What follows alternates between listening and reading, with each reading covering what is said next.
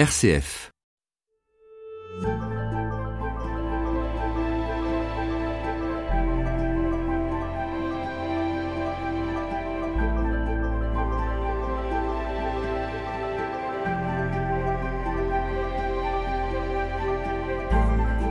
Les technologies prendront de plus en plus de place dans nos vies, dans l'espace domestique, à l'école, à l'hôpital, dans les transports, les communications.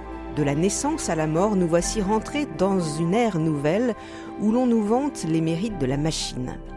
Face à cette révolution que l'on nous présente comme inéluctable, que devient l'être humain et l'ensemble du monde vivant?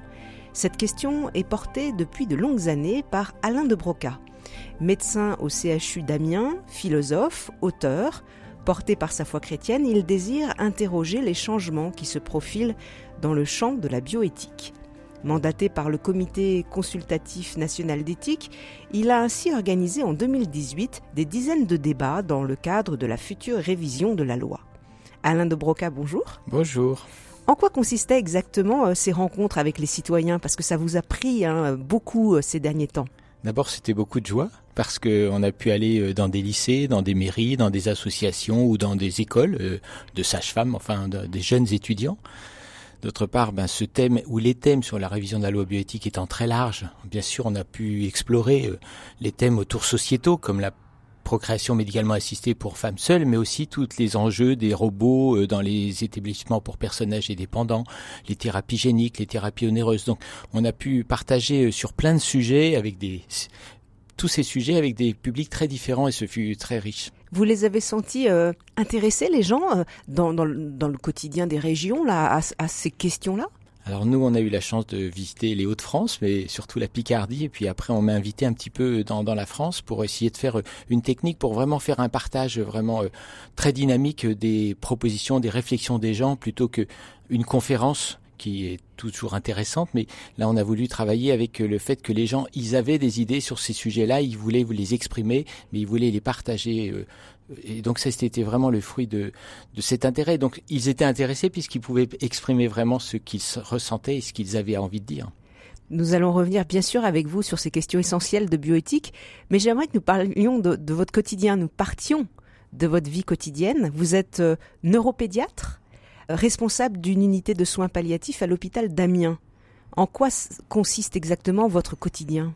Alors euh, là, en ce moment, je suis effectivement responsable, pas d'une unité parce que ça n'existe pas en tant que tel, mais de l'équipe ressources régionale. Donc on va partout dans toute la région, là, de Picardie, le sud des Hauts-de-France, pour aller rejoindre les familles qui ont un enfant très très malade, grave, peut-être pendant des années, hein, c'est pas que la fin de vie, quelquefois pendant la fin de vie, pour aider les familles, les, hospitalisations à domicile, les HAD, les hôpitaux généraux, et, et donc tous les médecins et les libéraux ou les infirmières, pour essayer d'aider au mieux à accompagner cette vie, toujours, vraiment présente de l'enfant très malade, certes, parfois très handicapé, mais quelquefois euh, avec un cancer donc très intellectuellement conservé, donc il peut aller à l'école encore. Et donc notre, notre euh, travail, c'est non seulement d'être à l'hôpital au CHU pour les voir au CHU quand ils viennent voir les référents médecins, et puis ensuite accompagner ces enfants au, plus près de leur domicile, si ce n'est au domicile. Mais ce sont des enfants euh, qui savent généralement qu'ils n'en ont plus pour longtemps? Alors, euh, je me permets de souligner, les soins palliatifs, ça peut être une maladie qui commence pendant des années, comme la neurologie pédiatrique notamment, où on peut être euh, malheureusement avec une, poly, euh, une maladie polyhandicapée ou une encéphalopathie, la maladie du cerveau très grave, qui va entraîner des anomalies de la relation quand même, hein, même s'il y a de la relation.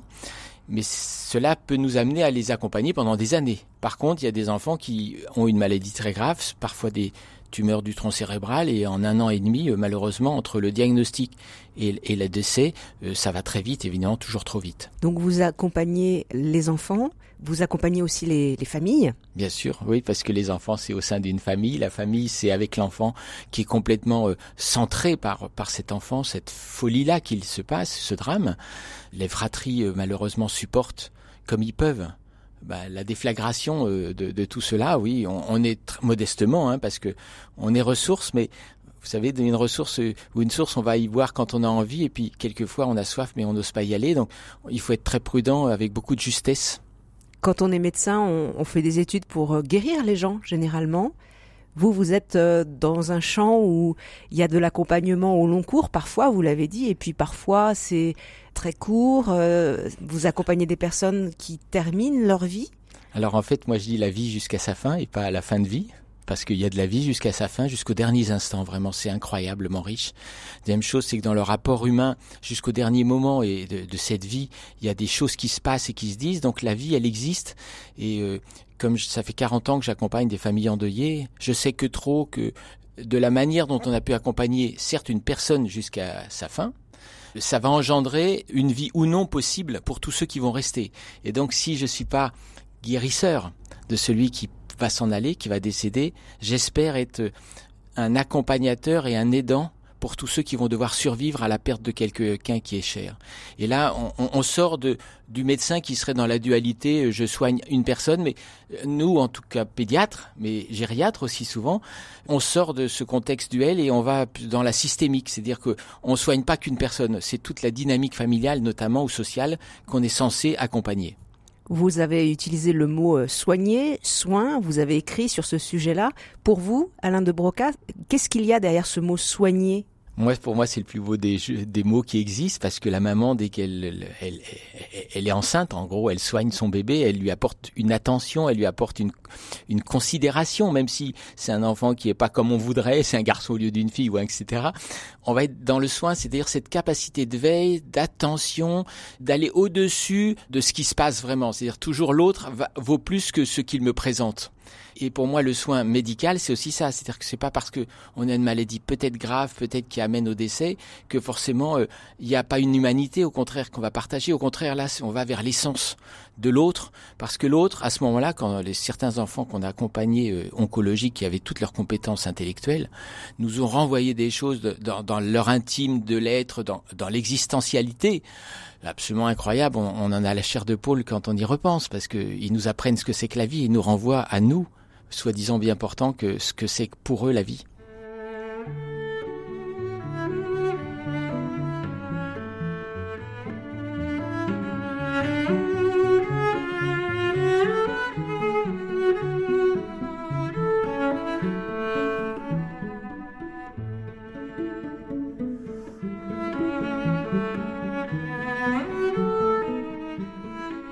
Alain de Broca, vous êtes médecin le fait soigner, c'est quelque chose qui vous habitait dès l'enfance? Vous avez songé très tôt à devenir médecin?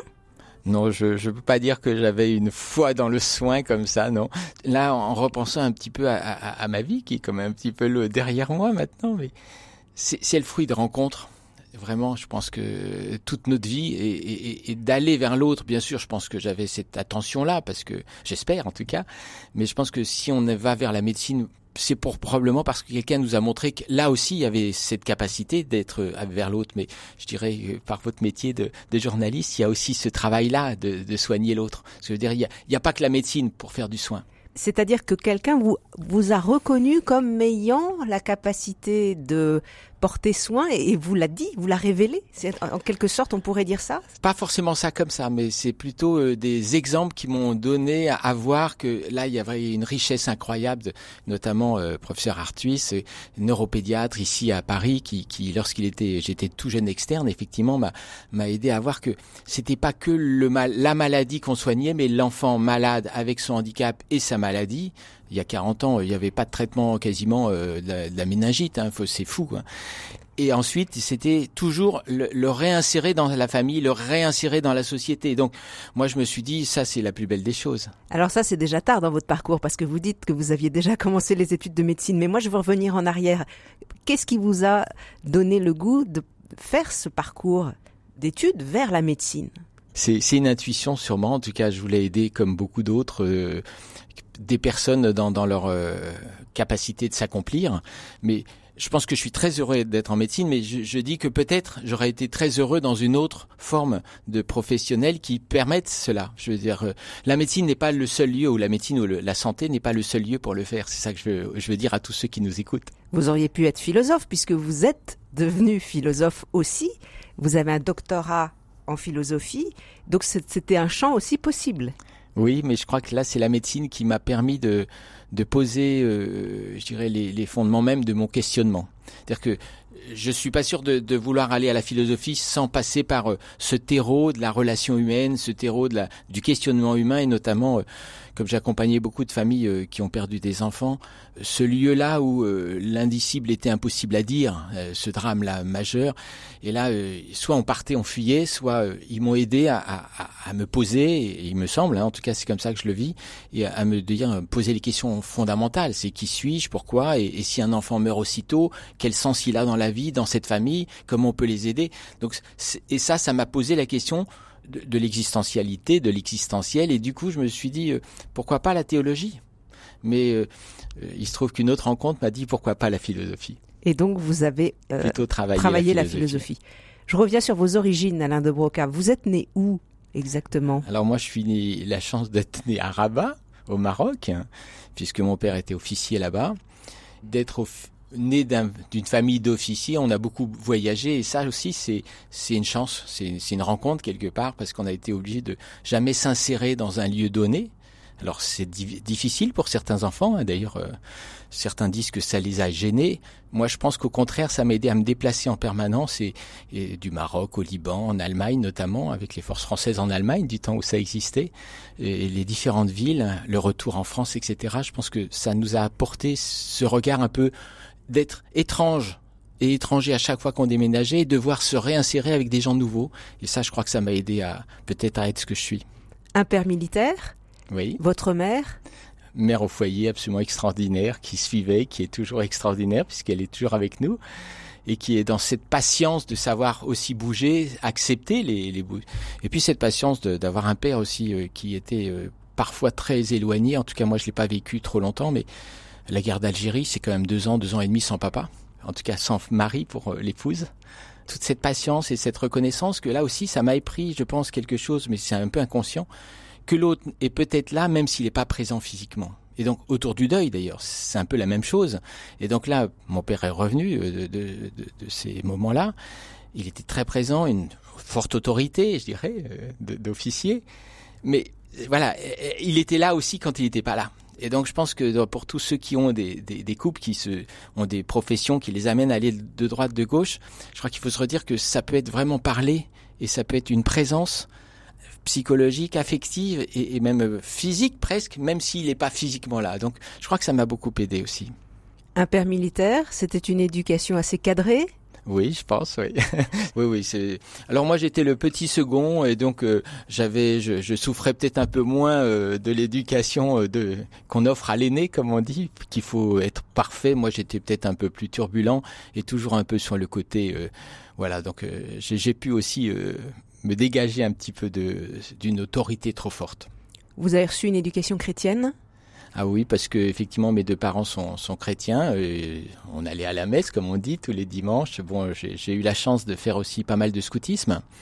Je pense que là, c'est un lieu de partage incroyable. Donc, euh, et, et, ça, ça renforce, il me semble, la, la capacité à, je dirais, incarner la foi chrétienne dans, dans la camaraderie, dans ce lieu-là où on peut explorer des choses, faire des choses ensemble.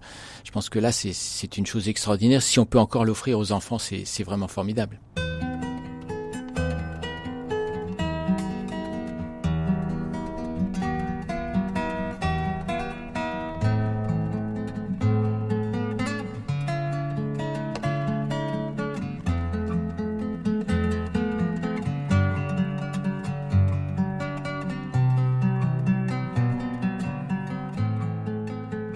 Alain de Broca, est-ce qu'il y a un moment où la foi chrétienne c'est devenu un choix? J'ai jamais vécu un drame euh, existentiel euh, de foi. Enfin, je, suis navré au sens où parce que finalement, au fil du temps, malgré euh, les soucis que je vis, enfin que j'accompagne, parce que je suis accompagnateur de tout, cette remise en question de la foi, elle a été faite en permanence sur euh, pourquoi la mort, pourquoi la vie, pourquoi ça, pourquoi. Euh, dans votre travail là. Dans, dans, dans mon travail, mais aussi euh, dans face à tout ce que je peux voir, bien sûr à la, aux informations, mais j'ai été aussi assesseur au juge des enfants, donc y a, donc j'ai eu un moment où vraiment la, vie, est, on a été dans des quartiers nord, on a été à été des quarts-mondes, donc il y a, y a des choses qui nous ont qu'on a dû affronter où, où, les questions se posent. Pourquoi Dieu permet ça, quoi? La question que tout le monde se pose, je crois, pour celui qui croit mais je l'ai pas vécu sous le côté négatif, mais sous le côté interrogatif. Donc me dire, mais si Dieu est un Dieu aimant, alors euh, il faut que je cherche autrement. Donc euh, je l'ai pas mis en, alors euh, je le réfute, mais je dis en quoi ça m'interroge encore plus d'aller plus loin dans ma foi chrétienne? Donc s'il n'y a pas eu un choix, oui ou non, il y a eu une interrogation permanente, encore plus loin, plus profonde, sur est-ce que je m'engage encore avec un Dieu qui se dit aimant, alors même que nous, entre nous, on montre pas toujours une amabilité totale? Donc vous portiez une question, cette question euh, de l'articulation entre la bonté inouïe de Dieu et en même temps ce mystère du mal. Oui. Et vous avez traversé l'existence, vous traversez votre existence en la portant. Mais dans l'enfance, il y a, eu, euh, il y a eu des moments euh, phares pour vous où vous vous êtes dit la foi chrétienne, c'est pas simplement sociologique, l'héritage de mes parents. Qu'est-ce qui a marqué le jeune que vous étiez? Alors là encore, il n'y a pas eu de. J'ai eu la chance. Il n'y a pas eu de, de, moment de Damas pour vous? Non, parce que effectivement, j'ai pas eu ça, et tant mieux. Mais aussi, je crois que c'est grâce au, au, partage à mes parents qui, en fait, aussi nous ont euh, laissé beaucoup de, de, de possibles. C'est-à-dire qu'il n'y a pas une marque où il fallait tu crois ou tu crois pas. En dehors de moi, point de salut, comme on disait avant. Non, c'est tu prends ta route. Et, et là, en l'occurrence, je me suis vite engagé parce que je suis assez acteur quand même et actif dans l'aumônerie des étudiants à la jeunesse étudiante chrétienne. Et là, c'est aussi dans les années presque 72, 70, c'était post 68.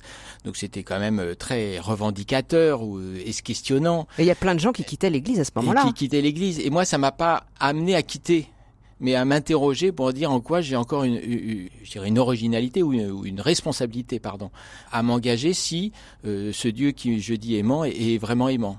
Donc, j'ai pas réfuté le fait que Dieu était aimant, et donc je me suis dit c'est à moi de faire autrement de changer le monde. Voilà, et, et, de m'asseoir ou d'avoir cette ressource très modestement hein, parce que je suis pas je suis voilà je suis qu'est-ce que je suis mais mais mais, mais je me suis plus servi de, de cette lisibilité là pour aller de l'avant et me et continuer à oser le questionnement et à pas le réfuter. Vous voulez dire que devant cette, ce mystère du mal, vous avez dit au fond, moi je peux faire quelque chose. Oui, parce que je le sais à côté de moi. Et donc ça nous force à l'engagement en fait. Bien sûr, on peut le réfuter, mais euh, à la limite, c'est comme une hypothèse de maths. Euh, la Terre est ronde ou elle est carrée. Bon, voilà, c'est un paradigme, comme on dit dans le jargon.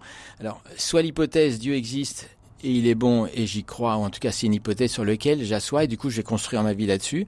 Soit je réfute l'hypothèse pour quelle autre hypothèse? Ça je ne sais pas, parce que même le monde athée ne le dit pas. Et, là en l'occurrence j'ai, j'ai pas choisi cette voie-là, mais, mais pas de façon très consciente. C'est, c'est parce que je trouvais qu'il y avait du sens à aller dans, dans, cette direction.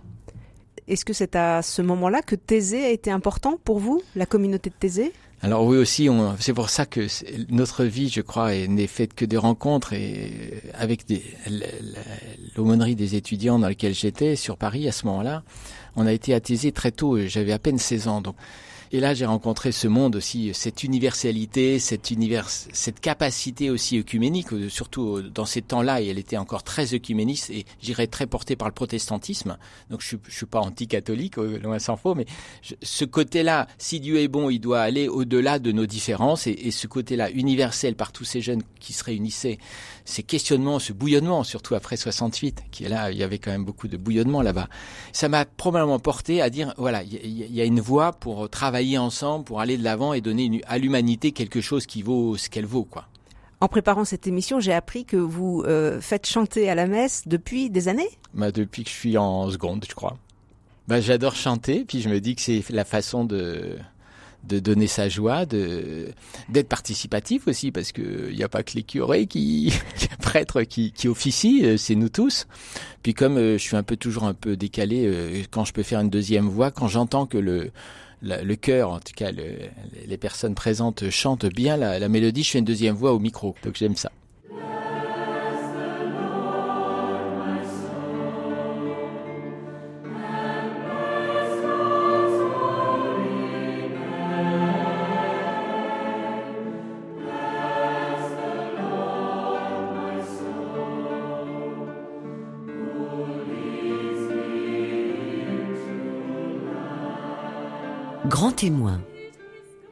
Soltner. Vous avez donc euh, entamé des études de médecine, Alain de Broca, vous, vous l'évoquiez, hein c'était en parallèle avec votre vie personnelle. Vous vous êtes dit euh, j'ai envie de me marier. Comment c'est passé? Parce que vous êtes marié aujourd'hui, vous avez des enfants, des petits enfants. Vous vouliez vous marier?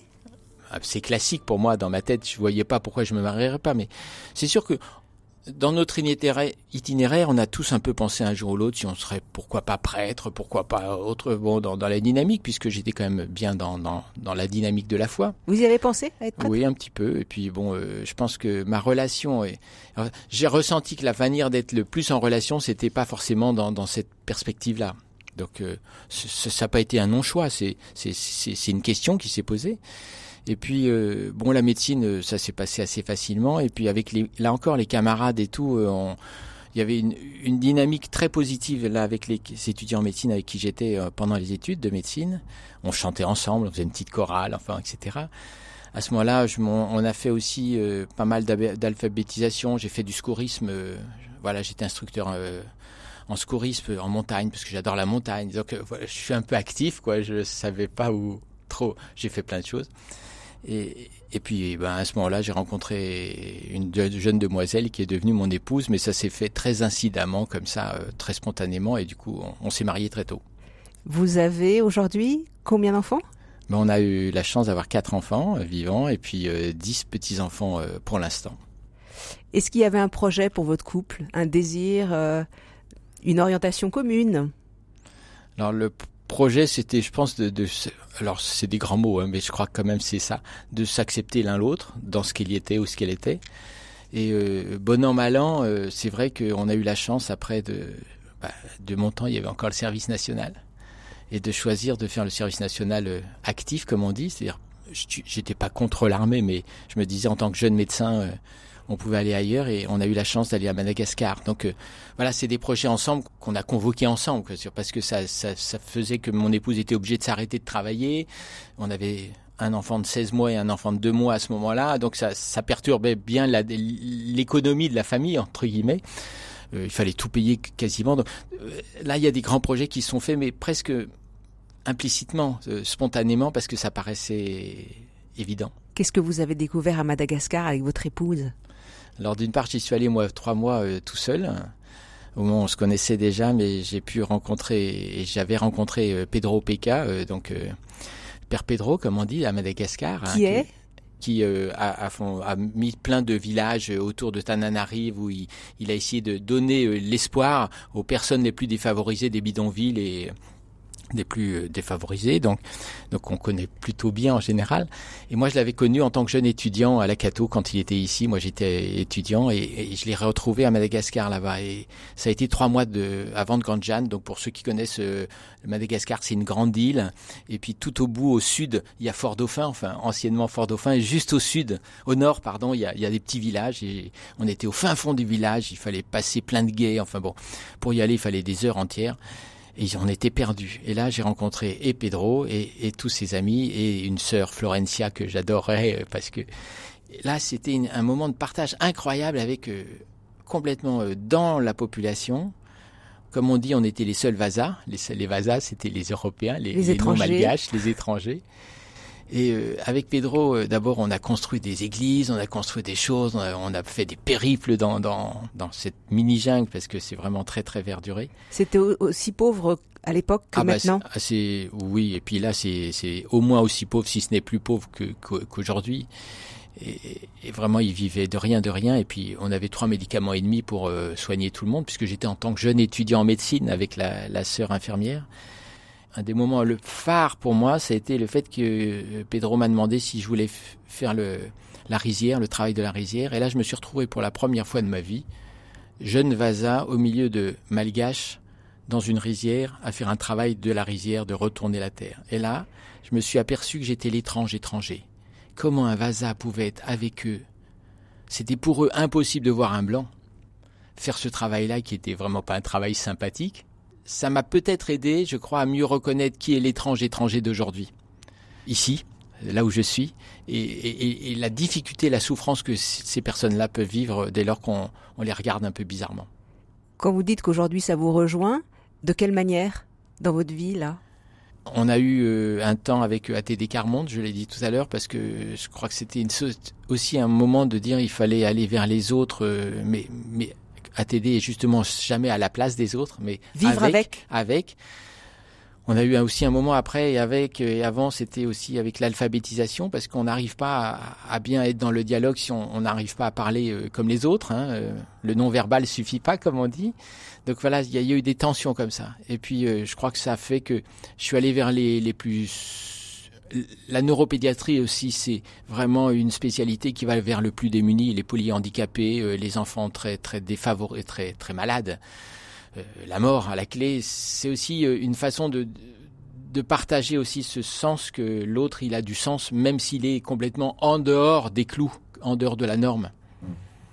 Alain Droboka, je rappelle que vous êtes euh, neuropédiatre au CHU d'Amiens. Vous accompagnez beaucoup de, de, familles en difficulté avec un enfant malade et bien sûr vous accompagnez les malades. Vous évoquez la question de, de la souffrance, du mal, mystère. Comment au quotidien vous, vous frottez encore avec cette question, puisqu'on a compris qu'elle est là depuis très longtemps, cette question? Est-ce que vous arrivez à trouver un chemin pour, euh, non pas pour répondre à la question du mal, parce que ça reste toujours un mystère, mais en tout cas pour euh, la traverser?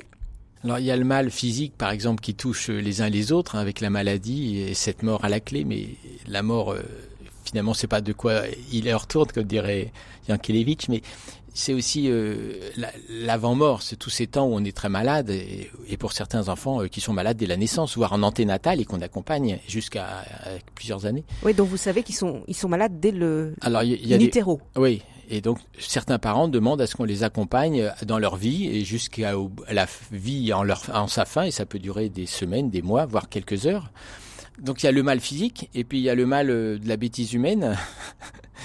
Alors, comme j'ai beaucoup travaillé sur ce qu'on appelle le développement, puisque je suis neuropédiatre et le pédiatre du développement, il me semble que cette bêtise humaine et, le mal, il vient euh, du fait que les uns et les autres, on n'a jamais pu trouver une juste place dans son cœur, dans sa tête. C'est-à-dire que euh, si je ne vais pas faire du développement ici, puisque c'est pas l'objet, mais euh, l'humain, il, il, est ni bon ni mauvais à la naissance. C'est un peu comme une, un rosier mais il a des, des, des, attitudes, des, perspectives. Encore faut-il qu'on lui donne la capacité de le faire. Et de la même manière que Cain et Abel euh, étaient deux beaux jeunes hommes, on va dire, il y en a un qui a trouvé qu'il n'y avait pas une reconnaissance de son travail à la hauteur de ses aspirations. Et pour moi, c'est ça le mal. C'est-à-dire que, d'ailleurs, je dirais que ce livre, hein, euh, mythique quelque part, nous offre à voir que le mal, c'est pas que je suis que je veux du mal à l'autre, mais c'est que je me sens pas assez bien et je me sens pas assez bien reconnu par ceux qui sont censés me le dire. Et donc ça, c'est prioritaire chez l'enfant dès le ah bah, départ. C'est à la seconde près où on, est et peut-être même dans le ventre on le reconnaît parce que excusez-moi puisque moi je suis un monsieur, je peux pas, c'est pas une, c'est pas un jugement de dire ça, mais quand la maman euh, pourrait ne pas être attentive à son bébé pour des raisons X, Y, Z, euh, à la limite, il ressent déjà quelque part que qu'il n'y a pas une attention majeure. Mais après, bien sûr, dans la vie terrestre, enfin dans la vie euh, extra-utérine, pardon, l'enfant, mais à peine la maman regarde son bébé, euh, il sent si ou non il y a de l'amour devant. Et je, je, prends souvent avec les jeunes sages-femmes ou les jeunes étudiants, leur dire, mais alerte rouge aujourd'hui, on a des mamans qui ont leur smartphone alors que leur bébé, on vient de le mettre sur leur sein. Ça veut dire que c'est pas le smartphone qui est mal.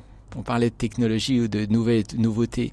C'est pas la maman qui est méchante, c'est pas le bébé qui est pas bien. C'est que il y a des priorités qui sont plus les bonnes.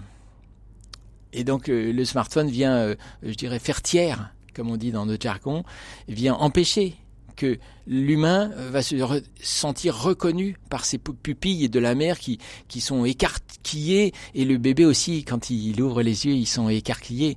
Et, je rappelle que la bonne distance entre la convergence du bébé, c'est la distance du sein aux yeux de la maman. Donc si vous mettez le bébé à votre sein, et pour maintenant les papas le font hein, le plus souvent, euh, sur euh, peau à peau comme on dit, eh bien euh, on peut tout de suite partager. et pour moi c'est le début du début de la capacité pour l'humain à se reconnaître reconnu.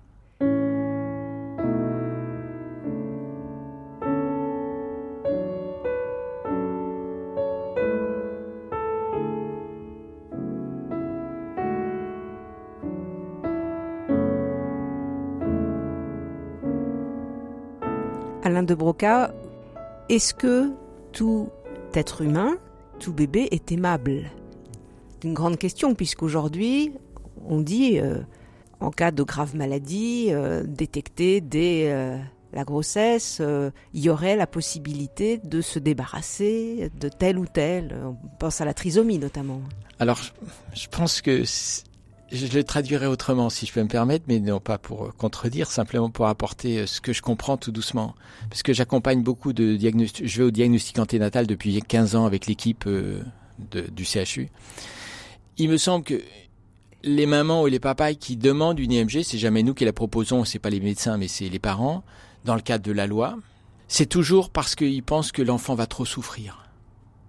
Et qu'on ne peut pas lui faire vivre ça.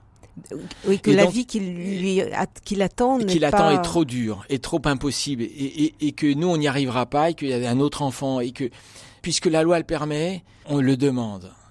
Et je, en disant ça, j'en ai un peu la chair de poule parce que c'est une souffrance incroyable. Et pour rejoindre le mot aimable, oui, ils sont tous aimables, bien sûr. Et je crois que les parents, il n'y en a aucun qui diront qu'il n'est pas aimable.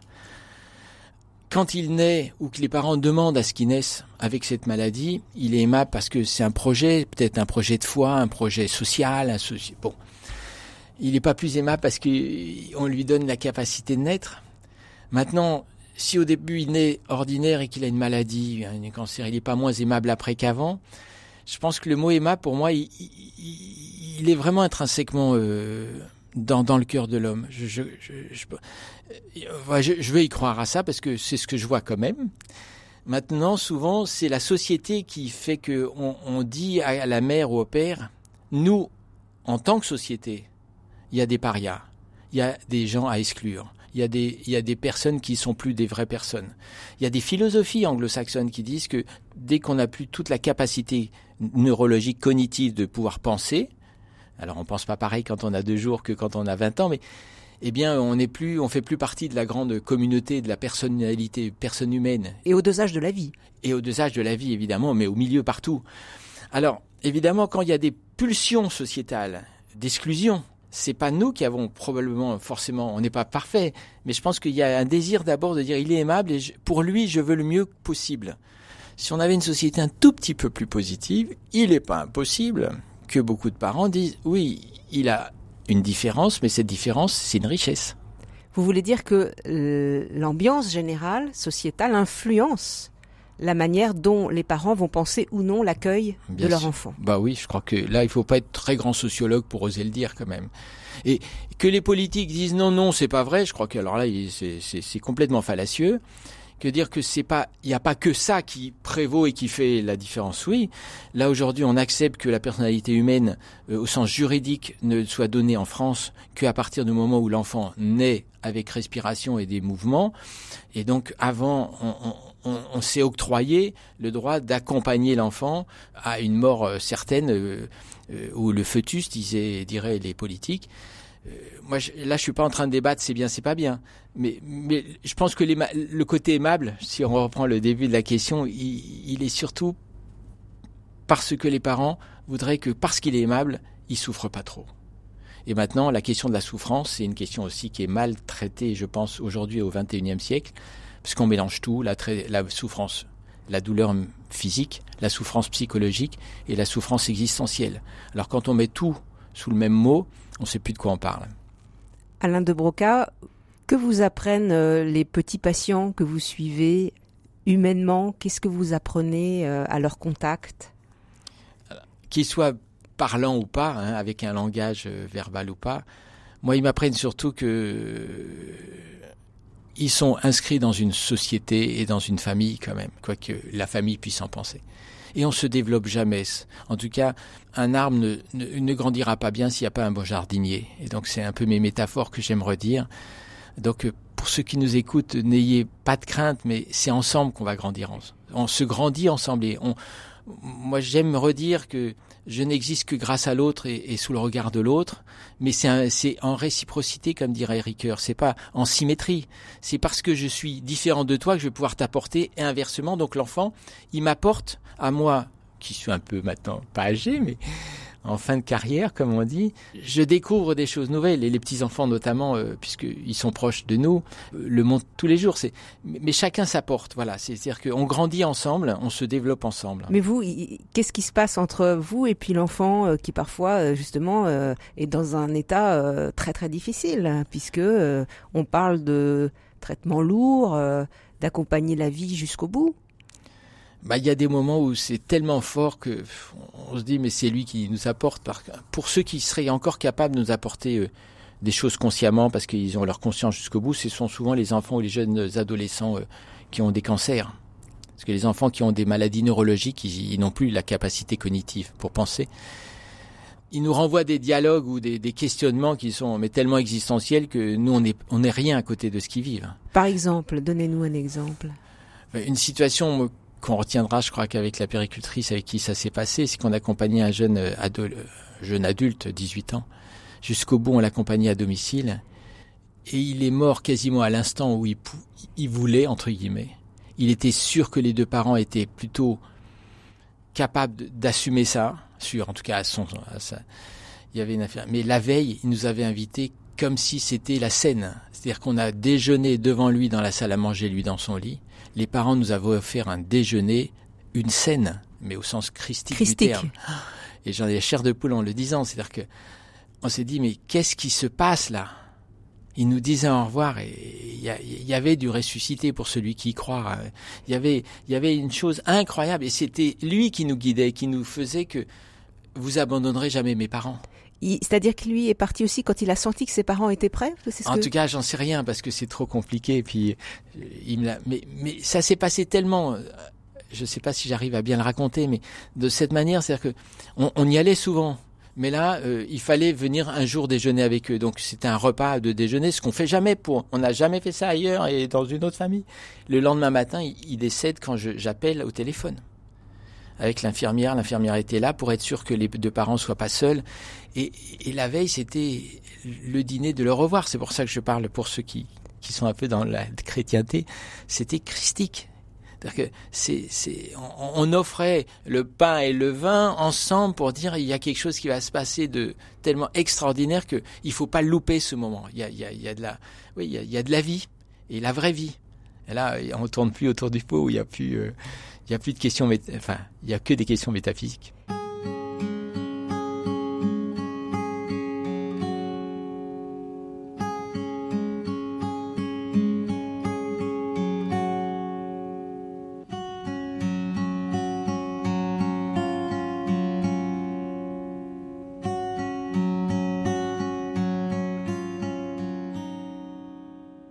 Quand vous vivez euh, ce genre d'événement, Alain de Broca, comment vous le reliez à votre euh, foi personnelle, euh, vous qui avez décidé de, de mettre vos pas jour après jour dans ceux du Christ?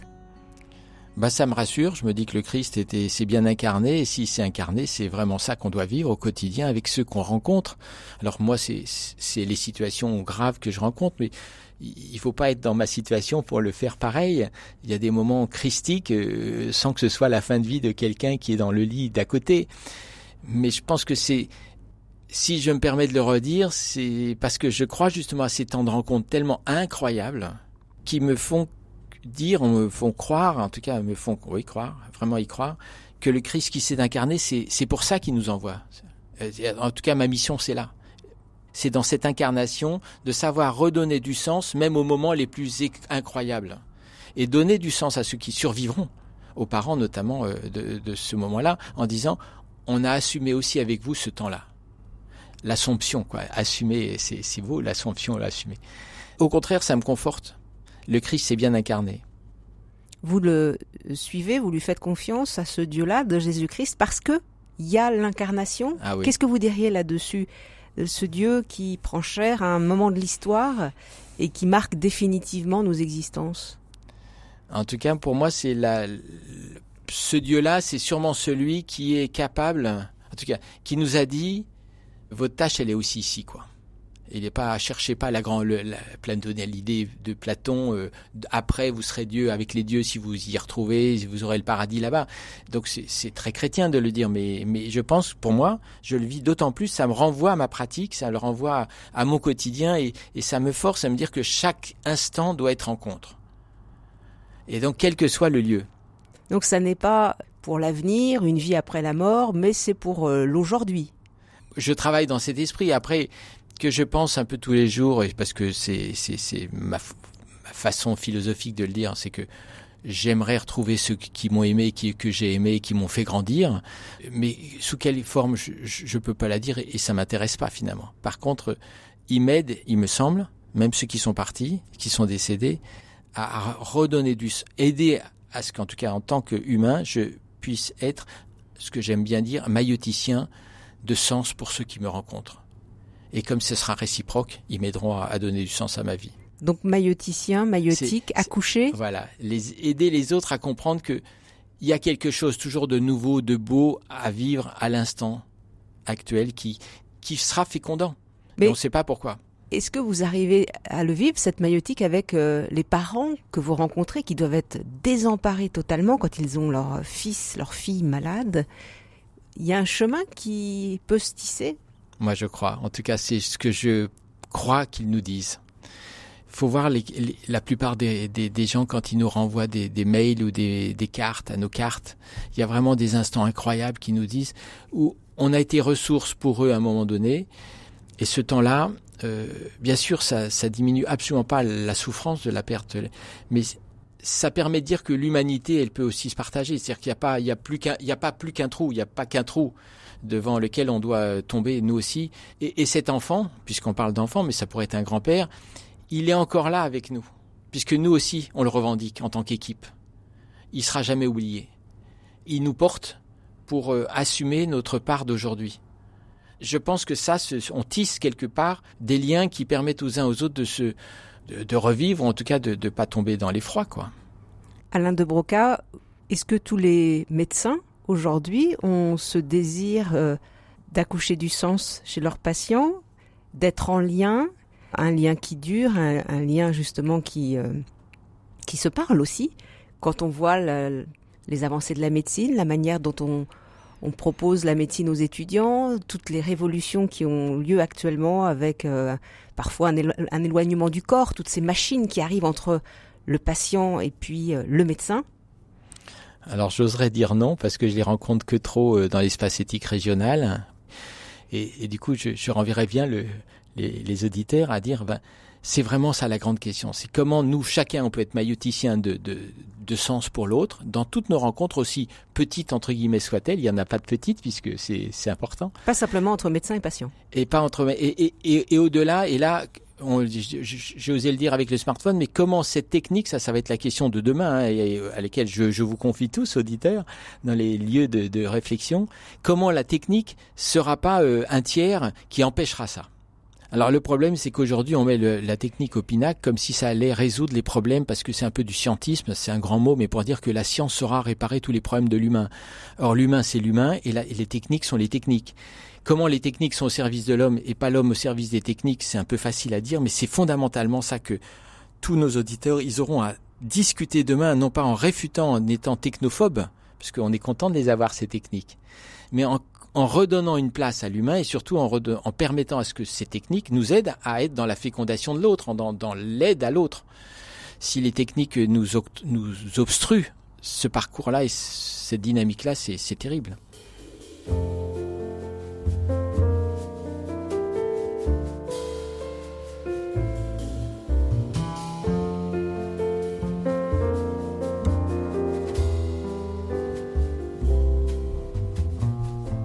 Alain de Broca, vous faites partie de la mission de France.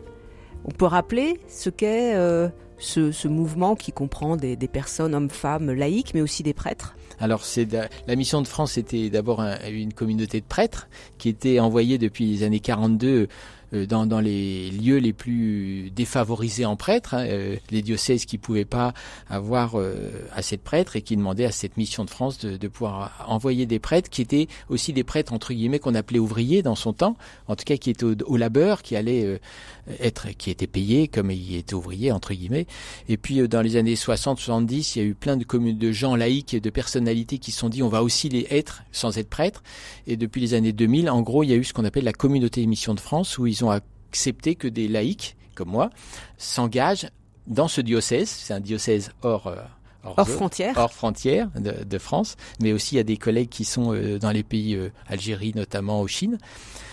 Et là, le propos ou la perspective, c'est d'être là aussi en dehors des murs, c'est-à-dire d'aller et, et, reconnaître là encore ce que tout le monde a quelque chose à apporter dans cette humanité, non pas dire que les autres, sans le savoir, parlent du Christ, mais reconnaître que cette joie qu'ils partagent, cette folie de, l'entraide, il n'y a pas que les chrétiens qui l'ont d'abord, je crois que c'est vrai, il faut cesser le redire, il n'y a pas que nous qui avons soi-disant fait des, des, belles choses, loin s'en faut. Et puis par contre, c'est justement de voir que en tout cas pour moi, c'est comment le Christ arrive à nous dire c'est ça l'humanité, c'est ça ce que je vous demande de faire, c'est de partager de l'humanité, de la joie ensemble, d'être dans la relation à l'autre. Donc aller vers ceux qui le font déjà même sans me connaître. Et, oser leur dire que ben vous êtes aussi peut-être euh, aidés par cette grâce, et on peut oser dire ce mot-là, un peu compliqué, par cette force qui vient d'ailleurs, mais pour oser la rencontre c'est important ce que vous dites dans un moment où on pourrait se dire euh, euh, plus rien ne va, alors dans l'Église, euh, dans le monde. Vous vous dites mais on, peut voir tous les jours des signes de, de construction, d'alliance, du sens qui se met en place.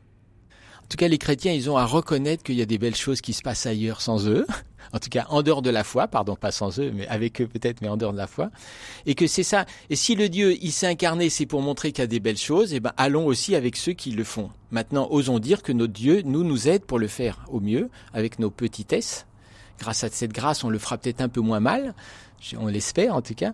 Mais voilà, moi j'y crois en tout cas. Mais, sais pas, j'y crois. Il suffit de regarder autour de soi. Bien sûr, il y a tout ce qui va pas et qu'il faut dire, euh, discuter. Je le, je le mets pas du tout en, doute. Les informations un peu tristes.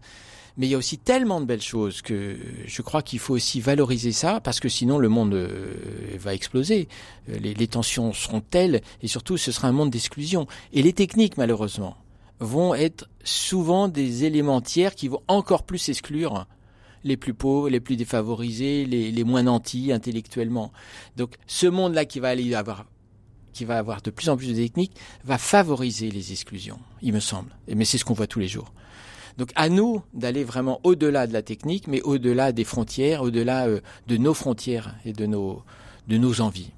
Pour se laver les yeux et regarder le beau, quelle est le, la clé, selon vous, au quotidien Ça, c'est une question difficile.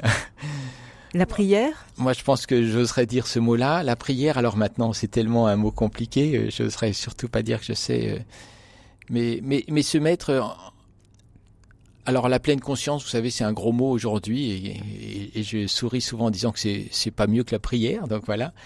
Mais si la prière m'aide, ou la pleine conscience, puisque c'est un, des mots qu'on entend, hein, il faut faire des stages de pleine conscience, nous amène à nous renfermer sur nous-mêmes, c'est vraiment claustrophobe quelque part, c'est enfermant.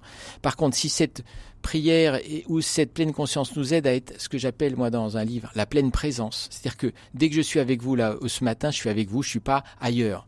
Et même si on a plein d'autres choses à faire ailleurs, mais c'est à l'instant T, je suis pleinement avec vous, dans l'assomption que la reconnaissance de l'autre, son amabilité, son, il est aimable. Il y a quelque chose de nouveau à découvrir à chaque fois. Et eh bien, si c'est ça, pour moi, c'est la plus belle des prières. Mais c'est pas une prière enfermante, c'est une prière qui nous force à aller vers l'autre, nous force, nous aide à y aller en disant qu'est-ce que dans la rencontre, j'ai dit plusieurs fois ce mot parce que maintenant ça va être mon, mon triptyque, qu'est-ce que je veux rendre compte de la, la beauté du, de l'instant? Alors en grec, vous savez, il y a le kéros, ces pompons qu'on prend, là, le temps, cette fulgurance qui fait que d'un seul coup, c'est un peu le coup de foudre, tout change. Bah, il faudrait que on soit dans le kéros à chaque rencontre. Donc tout instant est le moment favorable pour la rencontre, pour le dialogue et pour euh, peut-être le remerciement aussi. On vit dans une société, alors il y a beaucoup de problèmes, mais il y a quand même beaucoup de possibilités. En tout cas, j'aimerais parce que thanks to you, c'est grâce à vous, c'est c'est le moi s'éveille par la grâce du toi. Je ne sais pas si vous connaissez cette phrase de Bachelard. Pour ceux qui l'ont jamais entendue, il faut le relire. Le moi, le moi MOI, s'éveille par la grâce du toi. Dire que si on peut se dire ça matin, midi et soir, avec son époux si on a ou son époux, avec les gens qu'on aime, mais aussi avec tous ceux qu'on rencontre, alors même qu'on n'avait pas envie de les rencontrer. Eh ben, je pense que là, vraiment, le monde va changer. Mais ça, c'est du Bachelard et merci à lui de nous avoir sorti. Pour moi, c'est probablement la plus belle des phrases que j'ai jamais lues. Les théologiens, les philosophes, les poètes, les musiciens, vers où va votre préférence? Parce que vous, vous, avez beaucoup de cordes à votre arc, on n'en a pas eu le temps de le parler, mais euh, vous aimez le sport, vous aimez euh, la philosophie, vous aimez euh, l'évangile, vous aimez les la recherche aussi. Hein. Oui, c'est vrai.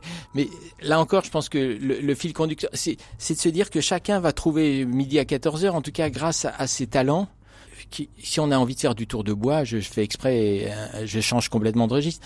Mais il y a des talents d'artisanal, mais il me semble que tout ça, ça doit être, euh, ça ne sont que des moyens. Maintenant, vers quoi vous êtes tendu? C'est quoi votre téléos quoi? C'est votre finalité? Téléos. la finalité de, c'est pas chercher euh, ce que je devrais être, c'est oser vraiment. Alors, je vous prie de m'excuser de le radoter. Hein, J'espère que les auditeurs ne m'en voudront pas, mais oser la rencontre c'est découvrir des possibles qui vont que faire en sorte que vous allez trouver, vous, du sens à votre vie et une existentialité. Et ça, c'est la plus belle des choses qu'on puisse avoir. Et, ce, et ça, c'est possible aussi même aux derniers instants de sa vie, et même si on est handicapé. Vous en avez été le témoin. Oui, tous les jours, quasiment tous les jours. C'est pour ça que je, voilà, je, je dis, mais c'est simple finalement. Cherchez pas trop compliqué quel regard vous, vous portez sur euh, l'Église aujourd'hui? Parce que vous, vous êtes euh, chrétien, vous nous avez dit que vous faites partie de la mission de France avec votre épouse. Ça vous plombe là ce qui se passe dans l'Église catholique? Bah, C'est vrai que c'est bien que tout ce qui était un peu inconnu devienne connu, je crois. C'est bien. Non, c'est pas bien parce que ça n'aurait pas dû être fait. Mais, il fallait le dire, il faut le dire, il faut le reconnaître, il faut, il faut voir que justement notre faiblesse, elle est que on cherche toujours le, rapport à soi que pour soi et, on ne veut pas aller vers l'autre positivement, même si euh, dans les mots on le dit, mais on le fait pas. Euh, oui, ça nous blesse tous. Je crois que là, y a, et je pense que là encore, l'Église, c'est pas, c'est pas, c'est pas les Christ, quoi. C'est une manière de vivre ensemble ce que le Christ nous demande. Mais je pense que, je pense que ça va nous permettre de faire un grand lessivage de tout ce qu'on faisait pas bien et qu'il va falloir faire une vraie, euh, un vrai travail de, reconsidération de, ce pourquoi euh, on croit et ce en qui on croit. Pour vous, euh, il y a une opportunité là de revoir complètement la, structure, l'organisation, le rôle des uns et des autres? Je ne sais pas si la structure, mais en tout cas euh, se dire que effectivement le clergé en soi n'est là qu'au service des autres normalement et pas l'inverse. La même chose, c'est que nous on est au service de l'humanité et pas l'inverse. Et donc c'est presque une vision écologique comment ensemble, dans ce monde-là, nous, si on croit en un Dieu qui s'est incarné, comment on va pouvoir faire cette incarnation positive? Après qu'on change de technique, de structure, moi ça me dérange pas, euh, mais il me semble, et ça on le sait tous, que une belle idée sans association structurée derrière, ça se pérennise pas. Donc, comment trouver la structure qui convienne à retrouver le cœur du, du réacteur, on va dire, du Christ, qui est là pour nous dire, allez mon petit gars, là, t'as quelque chose à faire aujourd'hui, à l'instant T, avec ce que tu es, pas plus que ce que tu peux, mais je serai avec toi. Et là, dans la rencontre de l'autre, euh, on n'a que des cadeaux. Quel est pour vous le cœur, euh, le cœur de la centrale euh, nucléaire, le cœur du message chrétien, qui peut aujourd'hui vraiment changer le monde? Tu es aimable malgré tout tu vaux malgré tout. Et quelle que soit la situation de maladie, quelle que soit la situation, même l'imperfection, ça veut dire que tous ceux qui ont fait des bêtises, ils en ont fait et il faut les valider, en tout cas en tant que société. J'étais assesseur au juge des enfants, donc je sais aussi ce que ça veut dire d'aller, de dire, il y a un moment donné, mon petit gars, t'as fait trop de bêtises, tu vas en prison. Et on sait que c'est pas la bonne solution en plus, donc c'est, c'est, c'est, absolument terrifiant. Et en même temps, on peut pas dire mon petit gars, c'est pas grave, euh, bon. Tu vaux jusqu'au bout et tu es aimable malgré tout. Et donc, euh, je me suis permis d'écrire que celui qui n'a jamais été pris dans les bras d'un je t'aime jusqu'au malgré tout ne sait pas qui il est. Donc, celui qui n'a jamais été pris dans les bras d'un je t'aime malgré tout ne peut pas savoir qui il est. Et le Christ nous a dit ça depuis le départ. Je t'aime Pierre, je t'aime Jean, je t'aime chacun d'entre nous, malgré ce que tu as fait. Et donc, dis-toi que tu as encore du chemin à faire. Un grand merci à vous, Alain de Broca. Vous êtes l'auteur de très nombreux livres. Alors, je vais, je vais en citer deux. Mon enfance épanouie, paru en 2018 chez l'éditeur Auray, collection Laurence Pernou, et puis Soigné au rythme du patient, paru en 2016 chez Célie Arslan. Merci à Pierre-Henri Paget à la technique. Merci beaucoup.